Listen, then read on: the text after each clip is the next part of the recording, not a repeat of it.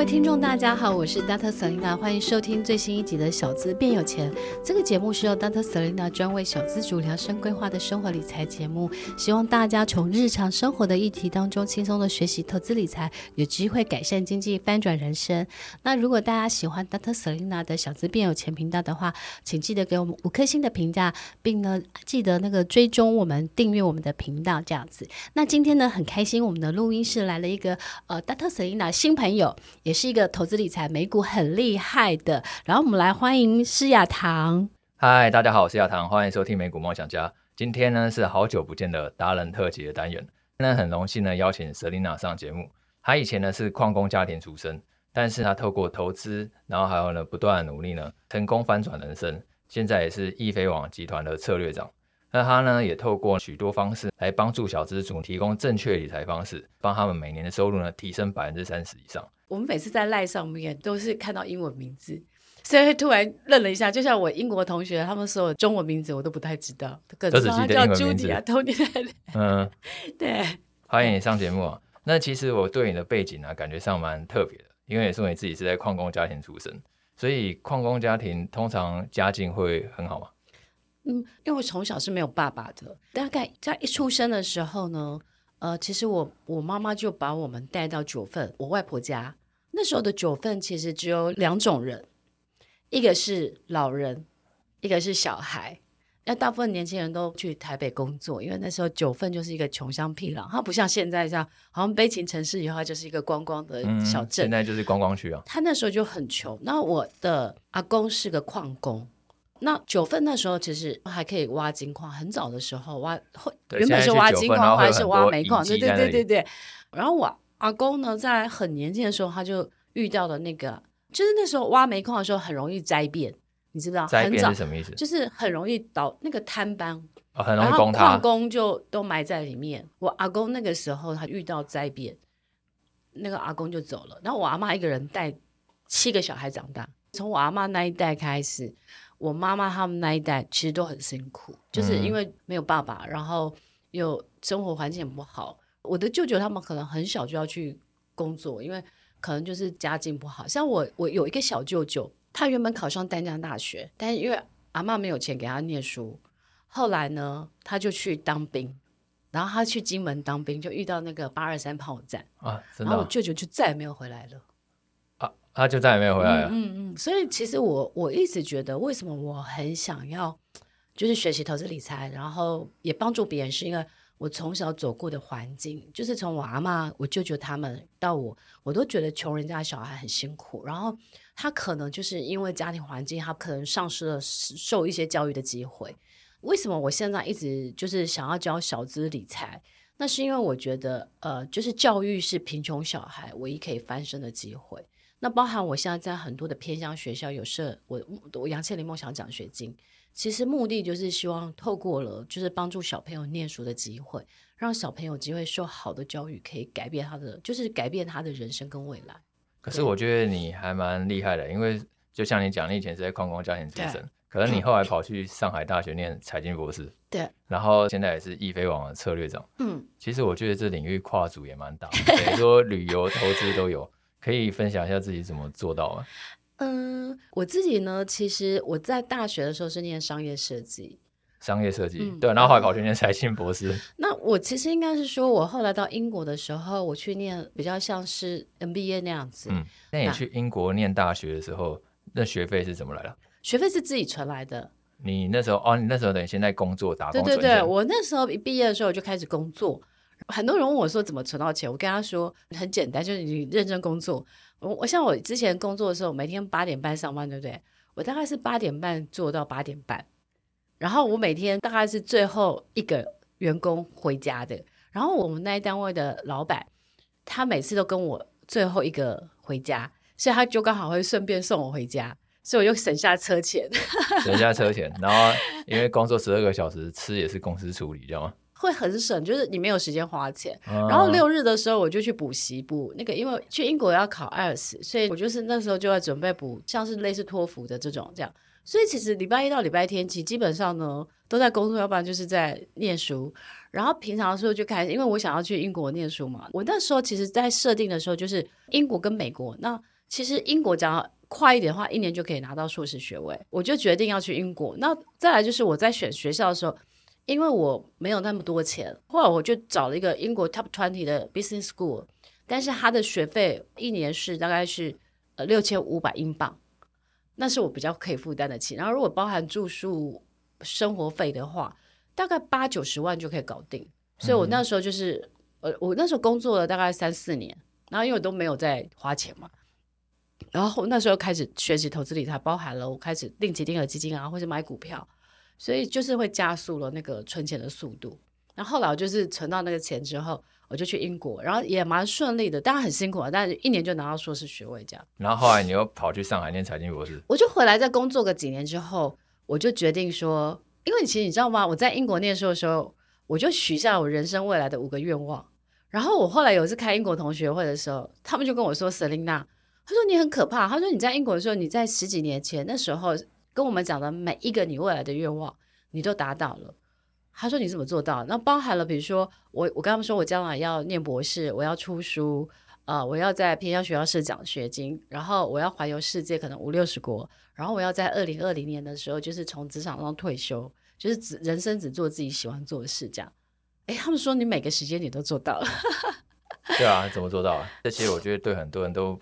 不是很容易达成，对对，那这样的话，应该有什么达成的一些诀窍或者说方式？呃，其实我最近出了一本书，就是《小资变有钱的超强执行法》。嗯，它其实书里面，其实它就是因为很多人都觉得说，你为什么梦想都可以实现？对啊，很多人梦想就是不可能的。对，但是我我从小后来发现，我有一个呃 talent，就是我有个天分。我那天分是从我，因为我是一个高职女生，那我那时候念松山商职，就是那时候大家会讨论说未来。那我就跟我同学说我要考大学，然后我的有个同学，你知道我到现在都还记得他的名字啊，所有同学五十几个同学名字我都忘记，但是这个同学的名字我都记得。我那个同学就说：“Selina，我觉得你考不上大学，是因为他特别恶毒，所以他一直记得。”对，我就记记记得，我回去就写了日记，写在日记就说：“我觉得，我觉得大部分人其实聪明才智是差不多的，但我觉得差的是你呃对你的梦想的执着的程度，跟你努力的程度。”所以我，我我后来就就是，我就打算就是花一年时间考上大学。所以我就把，因为高职要考大学，他念的科目是不一样的，所以我就把所有的讲义跟课本，我就全部算了一次。然后我就发现说，我、哦、可能比如说我要念呃五十二本课本或者五五十二本讲义，我举例好了。然后我就开始算说，如果我要读他们读三次，我我就有一个每天的魔鬼 K 书计划表，然后我就做了三百六十五天。然后我每天早上起来以后就按表操课，然后我都念了大概超过十，念书都每天超过十几个小时，然后晚上就去补习，因为我就去那个南阳街补补考大学的那个嘛。哎，我就这样按表操课，你知道一个月之后，对不对？我记得那时候全班模大概有三百个同学，模拟考就第一名了。然后一年后呢，我就全班第一名考上大学。然后我那个同学说我考不上大学，那个同学还落榜，所以我觉得他这样也算是你的贵人。对，我后来写在书上都写说，我觉得他是我人生的逆贵人，就是因为如果没有他那一句话，我不会那么想要证明我自己可以考上大学。对。然后后来我觉得在那个过程当中，我就发现了一件事，就是说人生没有你做不到的事情，就是你只要就是任何的梦想跟愿望，你只要努力就有机会实现。所以我常常讲一句话，就是说梦想不会抛弃人。但是人会抛弃梦想，所以我从小到大，其实我觉得我有个特质，就是我每一个梦想我都很清楚的把它写下来，所以我有个人生未来的一个梦想蓝图。然后每一年的梦想计划，我在年底的时候，我真的会用我的九宫格做我的梦想计划表。然后每一个月我要做什么，每一个周我要做什么，每一天我要做什么呀？我就是用我的，就是我梦想出来之后，我后后面会用 PDCA，就 Plan Do Check Action Again。然后我就每天按表操课，所以我每天就是做完，然后我就把我今天的小计划做完之后，我睡觉前会会有个 dream time，就是思考，就是说，哎，我今天的梦想哪些我还没有完成的，然后我都完成了之后，我就会觉得哦，好棒，然后我就跟上帝许愿望，就说哦，我我的梦想是什么呢？请你帮忙实现。然后我就每天就这样子做，然后发现说，其实不要小看你每天的那个梦想的一小部分，其实你拼凑起来。那个一年之后，那个就可以完成一个大梦想，所以我就是这样子按表操课，按表操课。然后，所以其实我后来发现说，我其实没有比人家厉害，但是我觉得我有比人家认真的一件事情，是我把每个梦想我都当做一个很重要的目标，然后我就把它切成三百六十五天啊，每一天我就梦想切成小梦想，对对对对，然后我就每天完成那一小部分就好了。然后我每天完成一小部分，我就每天进步一点点。那它其实有点像复利效应那本书一样写，就是说，其实我觉得我其实很喜欢复利效应、原子习惯这两本书，因为原子习惯它会写说，呃，我们人生的成功失败与否取决于每天我们做的细细小的选择，这些选择来自你的习惯。所以我后来发现说，我的 DPDCA 其实是是我养成了习惯，我每天完成一小个梦想。那你可以稍微说一下九宫格跟 PDCA 具体来说是什么？九宫格就是说，我会把我的梦想计划切成一，就是填在九宫格里面。嗯，怎么？那这个九宫格里面可能会包括了，比如说我的健康计划、我的存钱计划、我的投资计划，然后我的学习计划、我的环游世界计划，然后可能我的。就是比如说我的工作的计划，所以要填九个计划吗？呃，八九个，嗯，因为九宫格里面中间是你你自己可以写，比如说 Dr. Selina 的二零二三年的梦想计划，嗯，所以它其实就是用这个逻辑，你你把九宫格画出来之后，其实可以按照你的需要去填那个部分。那那这样设计成一个九宫格，这样有什么好处吗？我我觉得它会很清楚的，就是让你知道说，你你很容易在那个图表就很知道说，哎，我。二零二三年我的梦想计划是什么？所以，例如中间可能是大标题是二零二三年梦想计划，然后周子周有八个，就是列出八个你想要达成的目标。对对对对对对。那如果达成打个勾吗？还是怎么样？呃，每一年年底的时候，我会再做一次 review，看一下当时我列的这八个有没有那个完成。对对对，这算是提醒自己要完成这件事情。对对对对对。所以我我一直觉得那个是一个，就是人很奇怪哈。有人有一种能力，就是你每天看到的东西，它会 keep 在你的脑袋，哦，好像一种暗示。对对，它就一种暗示，然后暗示你说你再差一点，你再努力一点。嗯、所以我我一直觉得我我很喜欢那个方法，就是因为我觉得人生它要往哪里走，其实你的梦想计划就是像你的那个。就是指北针、指南针这样子，所以他会在前面指引你。所以你列出一个大目标之后，你再用 PDCA 的方式去。对对对对对对。那 PDCA 是是指什么？PDCA 其实就是我们在管理学上的 TTQS 里面的那个，就是一个呃不断的去做品质改善的一个循环。那我觉得它其实那个概念就是，当你有一件，比如说我假设我举一个例子好了，我其实每一年我都会想要做一个可以挑战自我的计划，所以我比如说我在。去年我就想说，我我三年后要开画展，开画展啊，开画展，对，我会画。三年后要开画展，所以比如说我就开始去思考，是说，哎，我如果三年后开画展，那我一个画一个画展大概要三十幅画，所以 meaning 就是我一年要画十幅画，一个月我要画一幅画，嗯，一周我是不是要画四分之一幅画？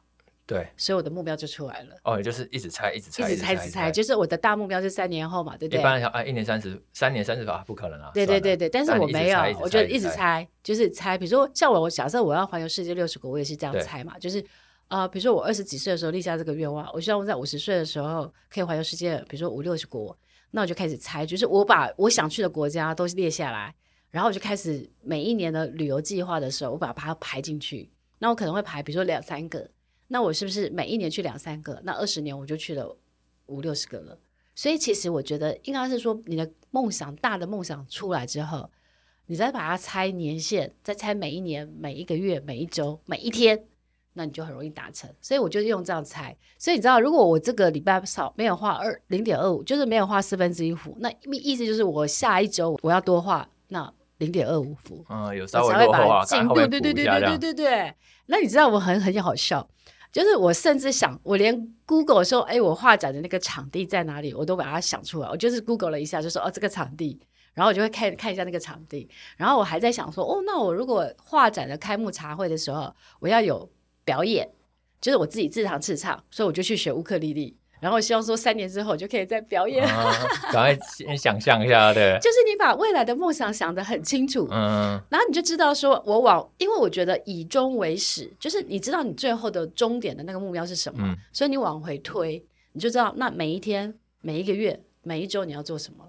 对，我都是这样子，我先先好想好我的终点是什么，嗯，然后我往我有多少时间往往回推，然后我再比如说我有三年，我就把它除以三，然后再除以十二，再除以。比如说四，就是每一周这样子，那我就知道我每一周的小目标，我小目标、嗯，把大目标拆成小目标，对对对对对，自然就更容易去执行。所以我觉得，因为很多人为什么会做事失败，或是就是会放弃，是因为他的目标设太大，嗯，他就没有养成那个习惯。他就很容易中途就放弃了，嗯，所以我常常会觉得，就是你先以终为始，就是你签签好大目标，你再把它往回推，然后你就你就让让，因为我觉得习惯的养成，它大概就是需要，比如说一百天的养成，虽然人家说二十一天，那我觉得一百天是最好的，那你就知道说，哦，我每天做什么，每天做什么，每天做什么。那因为我很喜欢做做一个，就是我每天都会有个 memo 贴，就是我今天要做成什么，所以我每做完一项我就画叉。画画掉，然后我每天睡觉前看到全部都没有的时候，就我就觉得我很有成就，呃、又完成一件事。对对对，然后你就养成习惯，养成习惯。所以我常常会觉得说，其实我没有什么比人家厉害，但是就是我每天要做什么。但是我觉得你执行力很。对对对，所以我后来出这本书是我们粉丝敲完，因为他们就说：“哇，你的执行力实在太好了，你可不可以教我们？”嗯。但你知道写这本《小资边有权，超强执行吗？我卡了两年，我写了两年，因为中间我后来发现有个难的地方，就是你习以为常的习惯。要把它拆解成别人懂的方法是不容易的，嗯，所以我后来就是中间卡了两年。那最后呢，我后来想到一个解法，就把它写，就是想清楚怎么把它写出来。然后写出来，你知道，我这本书比较特别，是我买这本书还是用一个行动手册，就因为很多人看了以后他没有行动，他还是没有光说不练是没用。对，所以我就把我的方法，就包括你设定的未来的九宫格梦想，每一年的梦想计划，到每一个月、每一周、每一天。你就按照我方法，然后一百天以后，你就会发现你已经完成了人生很大的一个部分。嗯、然后你又你就习惯养成了，然后你就会，我也觉得养成这个 PDCA 的好习惯之后，我发现就是人生未来的翻转就有机会。因为我觉得人生未来要翻转，其实它就是梦想力、执行力跟致富力。嗯，那梦想力就是按照我的 D，然后执行力就用 PDCA，嗯，然后最后你就把它学习致富力，就是你学习投资理财，嗯，那你就有机会翻转人生。所以，我常觉得人呢，不不要有，不一定要，就是我们虽然不能选择出生，但努力可以翻转人生。也就是说，你不一定，就是像我，当然很希望我的爸爸是郭台铭，但是因为不可能嘛，对不对？所以就是没有富爸爸，那就自己变成富爸爸，就是等于说你，你你可能不是那个富家子弟，但是你就变成自己的富一代，不能当富二代，对对对对对对，对。我虽然我很想当富二代、富三代，但是只能自己当富一代这样。所以我觉得，其实听完你对于梦想的规划。我觉得其实你在投资理财规划上，应该也是用类似的方法去达成。对，我觉得它是一个很有趣的事情。就是我很多明星朋友，他跟我讲说：“Selina，我数学不好，我、嗯、我看到那些数字我就头很痛。嗯”可我跟他说：“其实你不要这样想、欸，哎。”我说你你想那些数字就是你喜欢的四个小朋友，就是钞票上面那四个小朋友。嗯、所以呢，你不要想他们是数字，你要想着那他们就是你喜欢的钱。嗯，所以呢，当这些数字呢，你就试着去了解它。那你当你越学越了解的时候，它就会有更多的数字，更多的小朋友滚滚回来你家，滚就滚进你家，那你不是很开心吗？嗯、所以你要改变你的心态，就是说你不要觉得它是投资理财。它就是，它就是有关于你跟钱之间的问题，嗯，然后跟钱之间的关系。所以当你这么想的时候，你就每天很开心啦，因为你就是想到说，哦，我就是认真研究，就是钱就会进来啦。嗯、对对对。所以应该来讲话，通常你觉得应该要先理财再去投资比较好。其实理财投资它是三个 step，我觉得要先理债，再理财，再投资。那有很多人他可能，比如说年轻人，他可能有卡债。比如说他有信贷或是循环利息，那基本上我觉得你应该是先理债。比如说，假设你有循环利息十三到十十七趴，假设信用卡还，我记得我有个朋友还问我说：“诶，那我可不可以就是呃，他说 Selina，我可不可以先就是去投资高配息？”我就说：“不不不，你要先理债，因为你的那个十三趴跟假设高配息六趴好了，你都各位的光付利息光付利息都不够了，所以你第第一个你要先理债。”然后先把债务对对对，所以你要把所有的债务先列下来，嗯、然后从利息高的你先看先还。就就假设你的利息那个部分，比如说呃你你背负的贷债款，比如说有呃信用卡债，嗯，有信用贷款，嗯，然后有房贷有学贷，嗯，那当然基本上呢，信用卡这个信贷是比较高的，它可能都是超过十趴以上，对。可是你的房贷可能两趴多，嗯，然后你的学贷可能一百趴。所以其实基本上你应该优先还的是信用卡债，应该是说信贷，对对对对对对，先优先偿还。那当然，比如说房贷跟学贷，那基本上你就正常缴息就好，因为他们利息很低。嗯嗯嗯。好，但你这个环节过了之后，你再思考怎么理财。对。那理财的话，我觉得很多人就，因为我前阵子看到一个人力银行统计，我也吓一跳。他说，嗯、呃，百分之二十一 percent 的年三十九岁以下年轻人没有存款。哦，我之前有看过类似统计，我也吓一跳。对，我想说有穷成这样吗？对，但是我后来发现有可能，因为当然有可能是第一个是因为台湾的低薪高房价，嗯，然后所以其实台湾很多人就是存不到钱，对不对？但我觉得存不到钱有个观念，嗯、有一个关键因素是，我觉得你在就是你领到薪水的时候，你要先做一个动作，就是你要先决先先决定存钱的比例，再花钱，也就是说你先存钱再花钱。而不是因为大部分人都是，我就先，比如我缴什么缴什么缴什么完以后，我剩下最后再存。但你会发现说，你最后都没有存钱存钱。但你反过来，我所以，我开始推广六三一理财，就是我希望大家领到，比如说你的薪水是三万块，然后你领到薪水的时候，努力的把三十 percent 先存下来，然后剩下的六成可以花在食衣住行娱乐上面，然后剩最后的一层你可以花在比如说买保险或投资自己。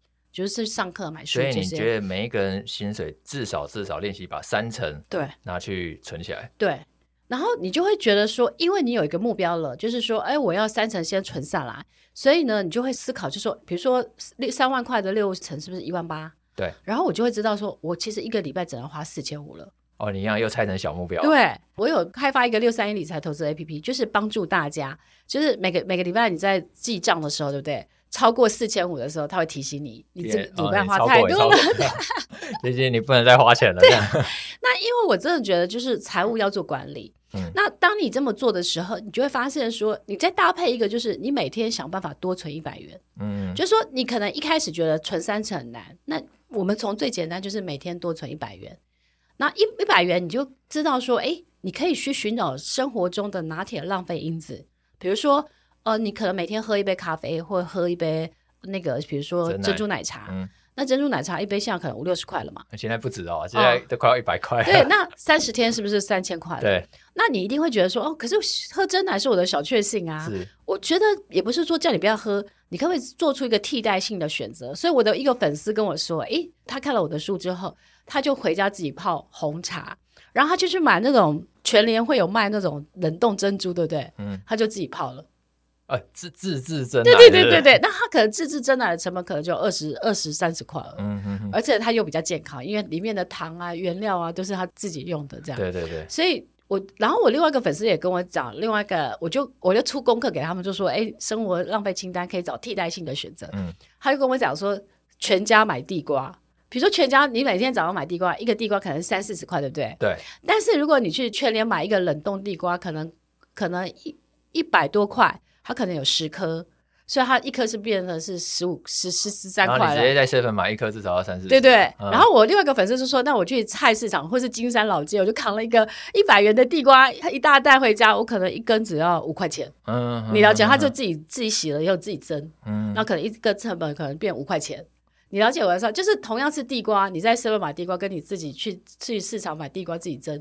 可能价差是三倍，嗯，然后你可能本来 seven 买地瓜三十，你自己弄十块钱，那你是不是多省二十块？那每天你吃二十乘以三十就六百块了，嗯，所以你一定可以找到生活替代性的一个选择。比如说你买衣服，可能你一个月以前买四件，那可能一个月买一件就好了，嗯，那你就可以省下来。所以你一定可以找出生活中的拿铁浪费因子，或者你可以找到替代那个漏洞，把它补起来。对对对，就找出财务漏洞之后，你就可以多存一百元。那你不要小看那百元，嗯、因为三十天就三千元，十二、嗯、个月就是三万六。对。那如果每个月定期定额，那他们可以创造五趴的，那你三万六的五趴，你可以再多赚一千八了。嗯。那钱就是这样，先省钱，再先先存钱省钱，然后再去做。投资理财，嗯，所以我意思说，我书里面有分享，就是变有钱的四个心法，就是就是想办法呢，花更少，存更多，赚更多，投资好，嗯，那你就一定会变有钱。所以理财就是为了节流，然后投资就是为了开源吧？对。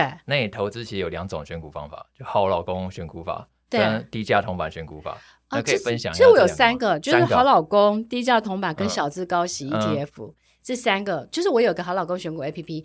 那其实我当初会在创的时候，就是因为我觉得台股有一千七百多档，嗯，那但是你怎么找到适合你自己的好股？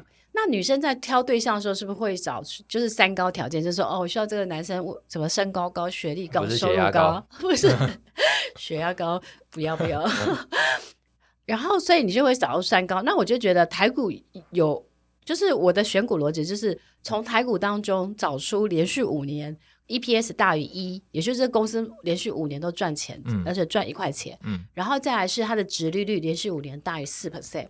然后再来是连续五年，它的 ROE 就是股东报酬权益率可以大于十趴。嗯、那巴菲特会觉得有十五趴是最好的，但我觉得台股如果连续五年都可以达到十 percent 以上，其实我觉得就还不错。所以我用这个逻辑呢，就是挑选，然后就发发现台股一千七百档中中大概五趴符合，哦，只有五 percent，对对，五 percent 符合。我再从那五 percent 筛掉九成，对对对对，就像我去相亲，对不对？嗯、我先把条件设出来，然后我这样去相亲的时候，我就不要去跟人家那么多。就是阿萨布鲁的约会，uh, 我就精准的五趴就好了，对不对？Uh. 然后我就从五趴挑选出我喜欢的产业或者是我喜欢的公司，然后呢，我就可以好好的长期研究，然后长期持有这样子。然后我会发现说，其实很多的好老公股，他们有几个特质，他们就是长期获利好，然后股利也大方的好公司，uh. 比如说像联强、大联大这些，其实他们都是长期的好老公股。Uh. 那我就会发现说，哎，我可以存，他们至少现在的值利率可能都有六七八以上。所以我就是领到配息后再投入，嗯，然后我就觉得这样是很安稳的。那低价铜板股它的逻辑是，呃，五十元以下呢，然后呢，连续五年它的 EPS 大于零，嗯，然后值利率大于四，嗯，然后另外一个附加条件是，如果它的那个股价净值比如果小于一的时候，就是一个加分，这样，然后你就可以筛选出就是，呃，长期是获利好，但是股价比较便宜的。为为什么这样股价会比较便宜啊？呃，因为股价小于五十块。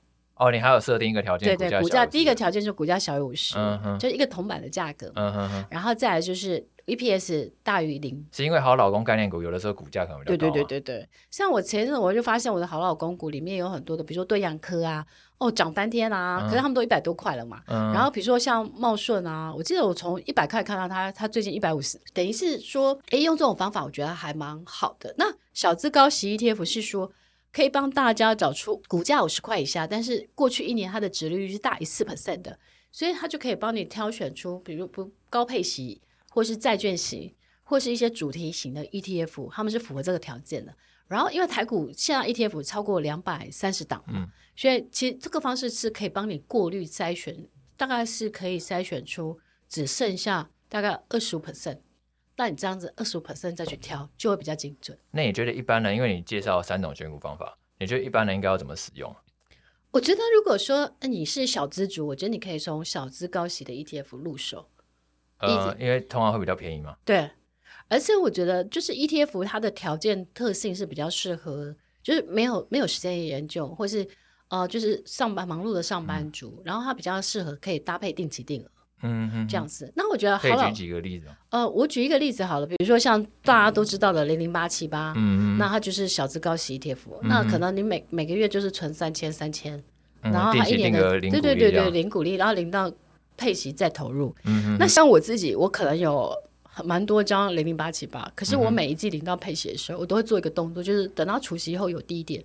我再加码去买，我就领到配息都不要花。嗯、然后因为是 ETF 的关系，它是比较适合长期持有。对对对，嗯、所以比如说我零八七八，可能我现在假设我有六十张，我举例好了，然后我可能这一季可以再多买个一点五张。然后下一季买一点五张，然后我可能下一年我就变六十六十六或是七十张。嗯哼哼。然后如果七十张的时候，我在下一年我可能变七十六七七。嗯。然后再下一年我可能就八十几张。可是我就没有再拿钱出来了，我是用配息在投入。啊，等于用配息一直自动滚动。对对啊，我觉得这是对于小资族最好的方法，就是说每年有五六趴，然后领到配息再投入。那好老公跟低价铜板可能是适合有些研究时间的嘛？呃，我觉得好老公跟对他就是你有一点时间，像我自己会觉得，因为一直都存股，我觉得人生很无聊。呃嗯，对我有这种感觉，所以，所以我就会花可能 ten percent 跟 twenty percent 的钱去做价差，哦，就是去找一些是好老公里面，但是他可能有成长性的，嗯，比如说我去年有筛选出一些，我就我会在好老公选股的 VIP 的那个文章当中，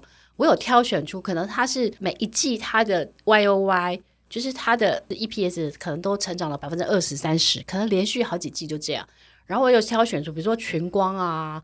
然后比如说像是艾格这些，反正我就去年写了一些，我发现他们都涨，至少涨超过三成以上，嗯、就是不管股价怎么跌，我觉得好的就是成长性是就是股价反映未来，然后，然后像是三大法人，其实他们很看重的是未来的成长性。嗯，所以你只要找出一个是产业前景佳的，然后获利成长是每一季都成长的，它容很容易股价会成为标股，或是成为有表现的，就是有涨幅的股票这样子。嗯，对，找到一个有未来题材的这样子。对对对，那我就我就会发现说我，我我喜我喜欢把钱 ten percent twenty percent 放在那上面。你知道吗？就是你会觉得，我觉得投资赚钱最大的快乐不是来自赚钱，嗯，而是来自你的研究判断精准之后你的成就感，嗯，然后所以我喜我喜欢享受那个我研究的成就感，嗯嗯嗯嗯，OK，对，谢谢 Selina 今天精彩的分享。她今天呢分享要怎么样具体呢来帮助自己呢达成梦想，然后她也分享了投资理财的诀窍，从理财理财，然后再到投资，并且介绍三种选股法。那再次谢谢 Selina 今天的分享，大家下次见，拜拜。欢迎大家，如果说喜欢我们的节目的话，给我们五颗星的评价。然后另外一个部分是说，如果你有想听许愿的一些主题的话，都可以在我们的 Podcast 下面留言。然后 Dr. Selina 都会在未来的节目当中，制作这些内容给大家。然后谢谢大家的收听，我们下次见喽，拜拜。